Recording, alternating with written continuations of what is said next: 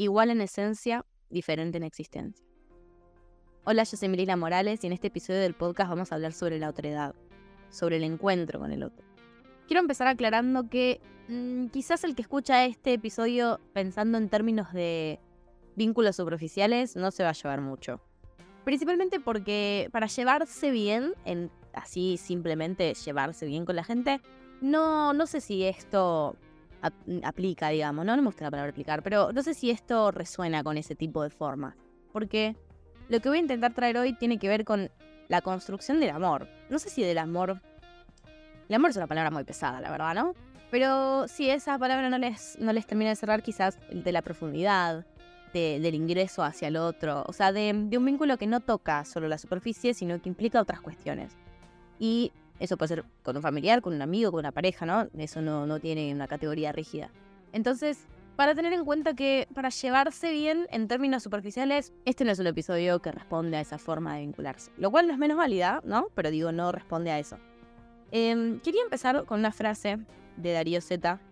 No sabía si poner al principio, la verdad que yo meto a Darío Z en donde puedo porque lo amo, pero Darío Z es un filósofo argentino contemporáneo que yo ya cité antes, eh, incluso en el tráiler de la temporada 3 y él dice, el amor es el encuentro con el otro.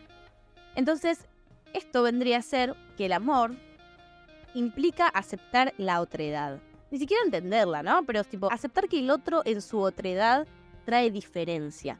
Y no es una diferencia simple de sobrellevar. No es tan simple como decir, ay, tiene gustos diferentes a mí, tiene una historia diferente a la mía, tiene miedos diferentes a los míos. Eso no es una diferencia simple. Si lo fuera, tendríamos vínculos mucho más eh, fáciles, ¿no? Y realmente amar no es fácil.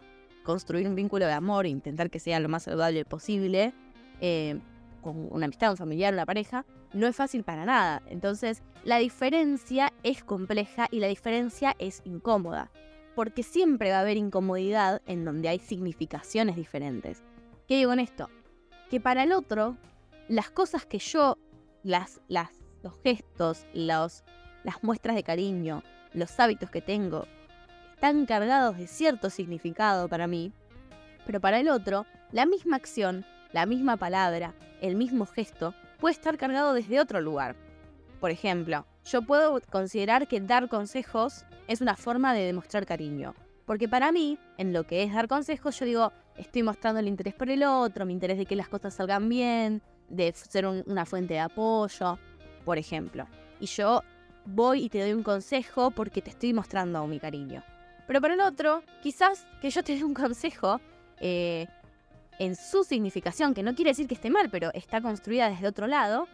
Ay, me siento como que no confiaste en que lo puedo hacer, ¿me entendés? Como que no confías que lo puedo hacer sola, entonces venís y, y me tirás un consejo y me ofendo porque, porque en mí, en mi traducción, quizás esa es un término importante, ¿no? Traducido a lo que soy yo, traducido a mi otredad, lo que vos acabas de hacer tiene otra significación.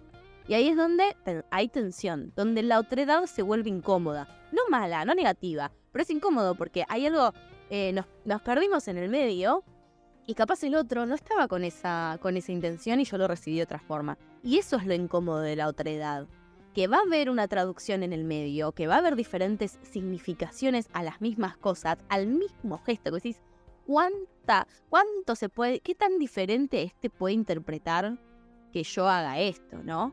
¿Y cuántas veces nos encontramos con el no, gorda? Obvio que si dijo esto es porque te quiere o porque no te quiere.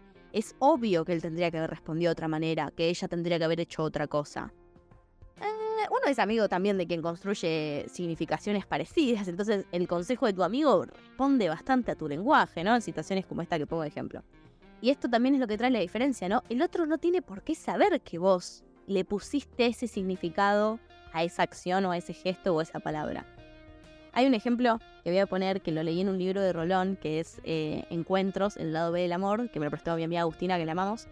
Eh, en el que él dice que hay, eh, está con un paciente y el paciente estaba enojado con su pareja porque se cumplió el aniversario de que se recibió de médico o algo así, no me acuerdo la carrera exacta. Y eh, él esperaba que su pareja, que su mujer le, le preparara una cena, que hubiera que hiciera algo para recordar lo que a él le costó porque venía de una familia pobre o algo así. Y, y ella repasó la fecha, se olvidó, nada. Y él estaba enojado. ¿No? Y uno puede decir, ah, reválido, obvio, es una fecha importante. Quería una atención de su pareja, ¿no? Y Rolón lo que le pregunta es, la, mujer, la esposa de este hombre, era pianista. Y él le dijo, ¿y cuándo es la fecha de cuando ella recibió su primer piano o cuando terminó el conservatorio? Y el hombre no sabía, ¿no? Pero él esperaba que ella recordara otra cosa. ¿Está mal esta persona por no recordar eso? No. ¿Está mal la esposa que no recordó el aniversario de lo de médico? No. Porque el otro no tiene por qué saber. El otro, en su otra edad, muchas veces ni registra lo mismo que nosotros. Entonces, lo que yo esperaba que suceda, mis expectativas no fueron cumplidas. Quizás no porque su pareja era una, una persona que lo desatendía, sino porque cómo iba a saber que eso era importante. ¿No? Y en estas situaciones es donde uno se pierde en el medio de la otra edad. Porque asume rápido. Toma, asumen el otro cosas muy rápido. Las personas que, que hicimos terapia o las personas que registramos mucho, que que somos muy de, ah, yo a la gente le saco la ficha rápido, somos las que más picamos en esto. Completamos la historia del otro muy rápido. Llenamos el vacío del otro con información propia muy rápido. Ay, porque esta persona hizo esto, seguro tiene esto, esto, esto, este problema. O esta chica tiene, eh, porque yo tuve muchas amigas que fueron así y sufrí por esto. Una persona nueva que conozco hace algo parecido que me recuerda a eso y yo ya digo, ah, esta debe ser igual que estas minas que me hicieron esto antes. Yo las personas que, más creemos que tenemos la, capacidad de sacarle la ficha a la gente, por lo que estudiamos, o por nuestra percepción, o por ser observadores, o lo que sea, somos las que más pecamos de reducir al otro. Porque si yo tomo esas pequeñas, esos pequeños fractales, esos pedacitos del otro, y me hago toda la imagen que yo quiero y me cuento la historia que yo quiero y, y le doy, la lleno de mis significaciones, de mi lenguaje, desdibujé al otro. Le quité toda su otredad. Lo, lo saqué de la imagen. Ya no estoy hablando con un otro, estoy hablando conmigo mismo. Con, mis proyecciones de lo que soy sobre mi historia, obvio, y que no tiene tampoco nada de malo. A ver, es esperable que si uno repite varias situaciones o tiene una intuición bastante afilada, saque la ficha. No quiero quitar tampoco el mérito de poder eh, percibir al otro. Pero creer que lo conozco y, con poca info creer que puedo decir que el otro es algo o tiene algo o es este tipo de persona, lo desdibuja. Lo desdibuja completamente. Y reducimos al otro porque no nos damos de tiempo a ingresar al otro. El tiempo que se necesita para decir que el otro es algo, que para mí igual nunca se puede decir eso. Pero ponele que puedo decir conozco a esta persona. El tiempo que se necesita no nos lo damos. No nos damos el tiempo de conocer al otro. Y esto viene de una cultura del descarte. ¿Por qué creen que es tan fácil decir, no, porque hizo esto, esto y esto en la primera vez que lo vi en mi vida y ya, no, no, no, este no es para mí? O me embolé porque hablamos de este tema, no, no, no, esta amistad no. No me di tiempo. ¿Cómo puede ser que con, esa, con ese fragmento del otro yo ya saco un diagnóstico de lo que el otro es? ¿Con qué derecho? Está bien, tengo derecho a elegir con quién vincularme o no, ¿no? Puedo. Y además hay red flags en la vida. Hay gente que hace cosas que de entrada decís, uh, este no. Pero no quiere decir que lo conozco. Tengo el derecho de, descartar a la persona que yo quiera de mi vida, no conocer, o sea, de descartar. A ver, la palabra descartar. Pero decir, ah, bueno, no quiero conocer más de esta persona. No, no, no. Tengo ese derecho, sí, pero no puedo decir que lo conozco. Y esta facilidad que tenemos para decir que, ay, por estas dos cosas que hizo, no quiero saber nada de esta persona, es de una cultura del descarte.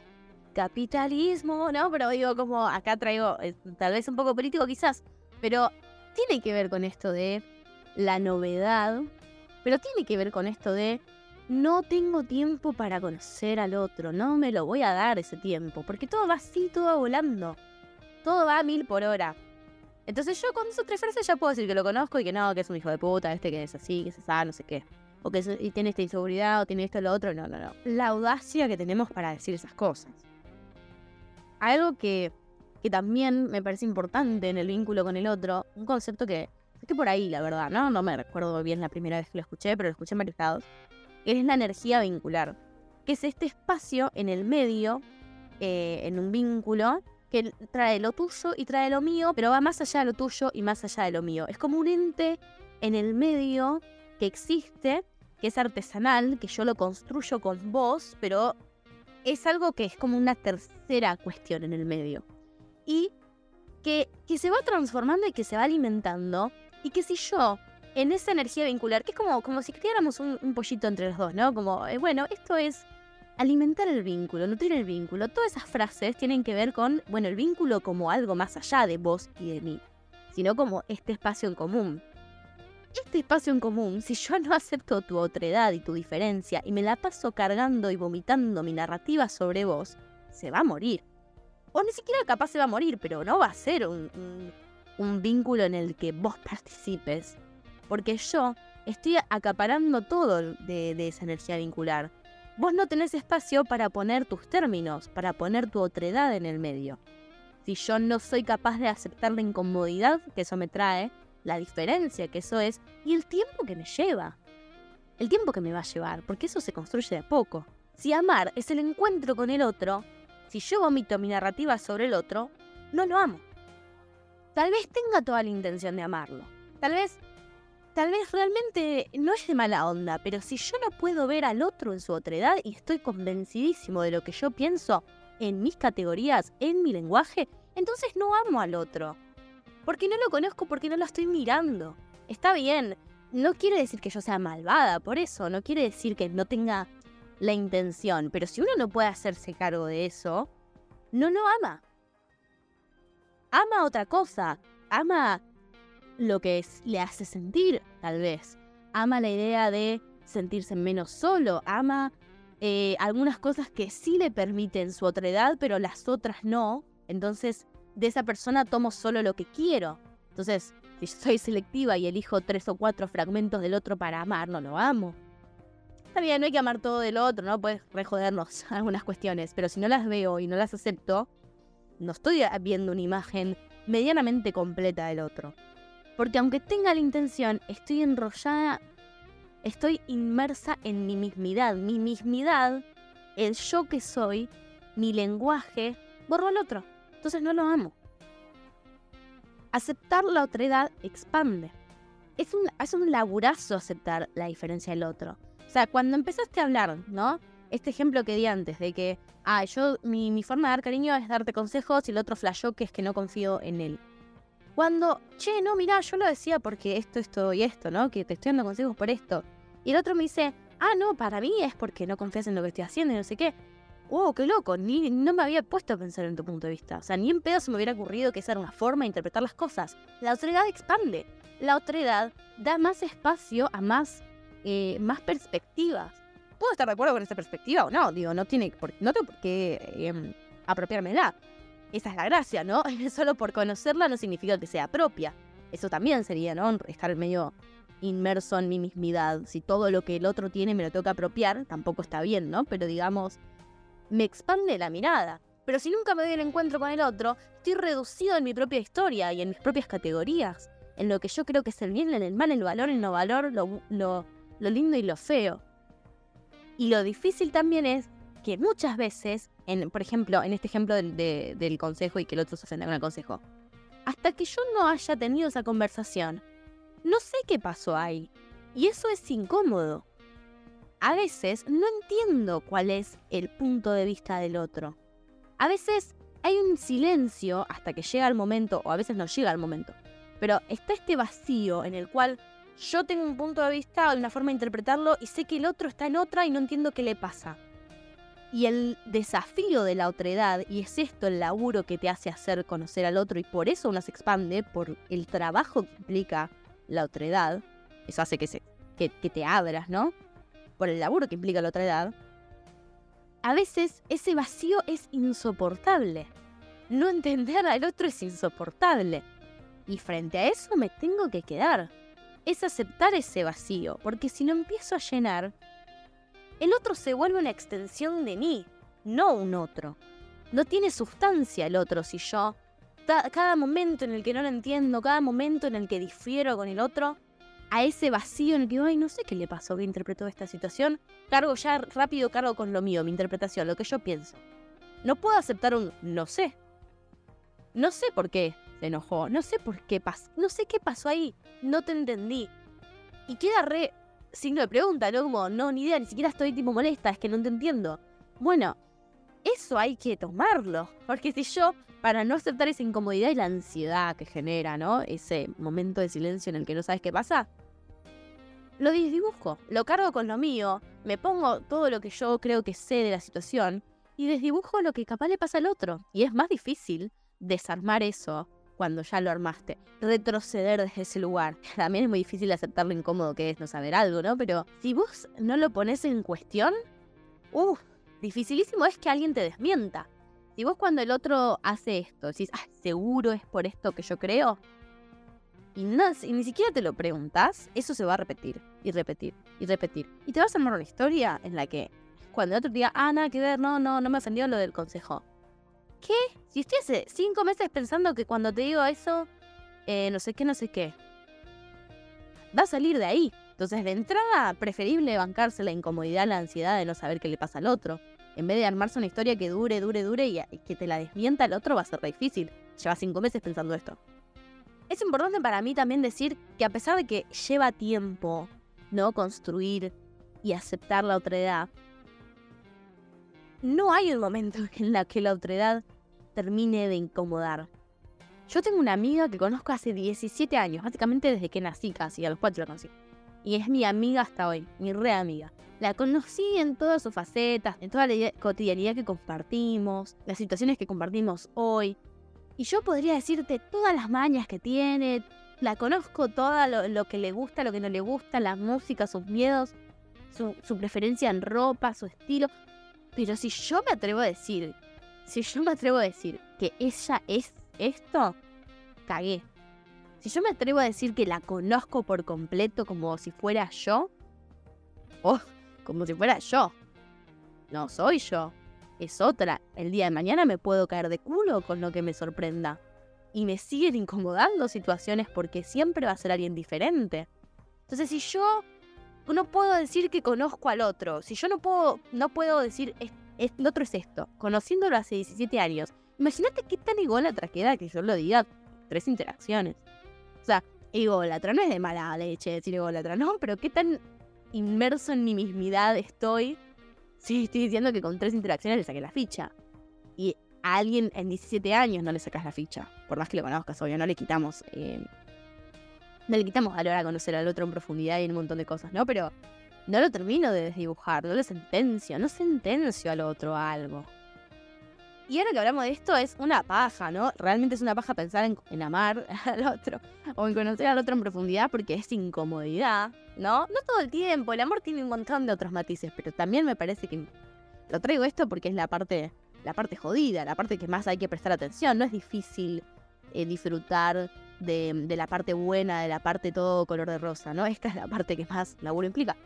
Pero si yo no, no aprendo a sentirme incómodo, si yo busco no sentirme incómodo con el otro, eh, si, para mí la meta es que cuando me enamoro no me siento incómoda para nada, o sea, que no hay algo que trae el otro que me haga repreguntarme cosas, no sé si hay un buen puerto ahí. Digo, ah, no sé qué tipo de vínculo se construye, porque es irreal estoy saliendo, bueno, en el amor romántico, estoy saliendo con un otro o con la idea que tengo del otro. Porque si nada me incomoda, estoy saliendo conmigo misma. Para terminar, me gustaría decir eh, algo puntual sobre el encuentro con el otro. Em, en, una, en una materia nos hicieron ver un poco, ¿no? Pensarlo de esta forma, que el primer encuentro con el otro realmente fue Colón cuando llegó a América. Eh, esa fue la primera, wow, la otredad, porque tipo, otra vida realmente. Imagínense ser un colón católico blanco español y de pronto Latinoamérica, América y todos los pueblos originarios. O sea, otra cosa. Eso es un encuentro con un otro jodido en su otredad en todos los, todos los sentidos. ¿No? Y hoy en día sabemos esa historia y decimos, flashó Colón, ¿no? Tipo, jaja, exterminó un montón de pueblos. Y, y qué mal que estuvo. ¿Por qué no? O sea, Hoy en día es re fácil pensar, ay, pero eran simplemente otras costumbres, era simplemente otra cultura, no tenía por qué eh, suceder esto en la historia, ¿no? Qué mal que la historia sucedió así, que exterminaron a un pueblo por su otredad, por tener otras significaciones, otras religiones, otros lenguajes, ¿no? Qué claro que es eso para nosotros hoy en día. Pero vos y yo, ¿no? Me la dirijo a mí la pregunta también. En el encuentro con el otro en la cotidianidad, ¿no estás también exterminando su otredad?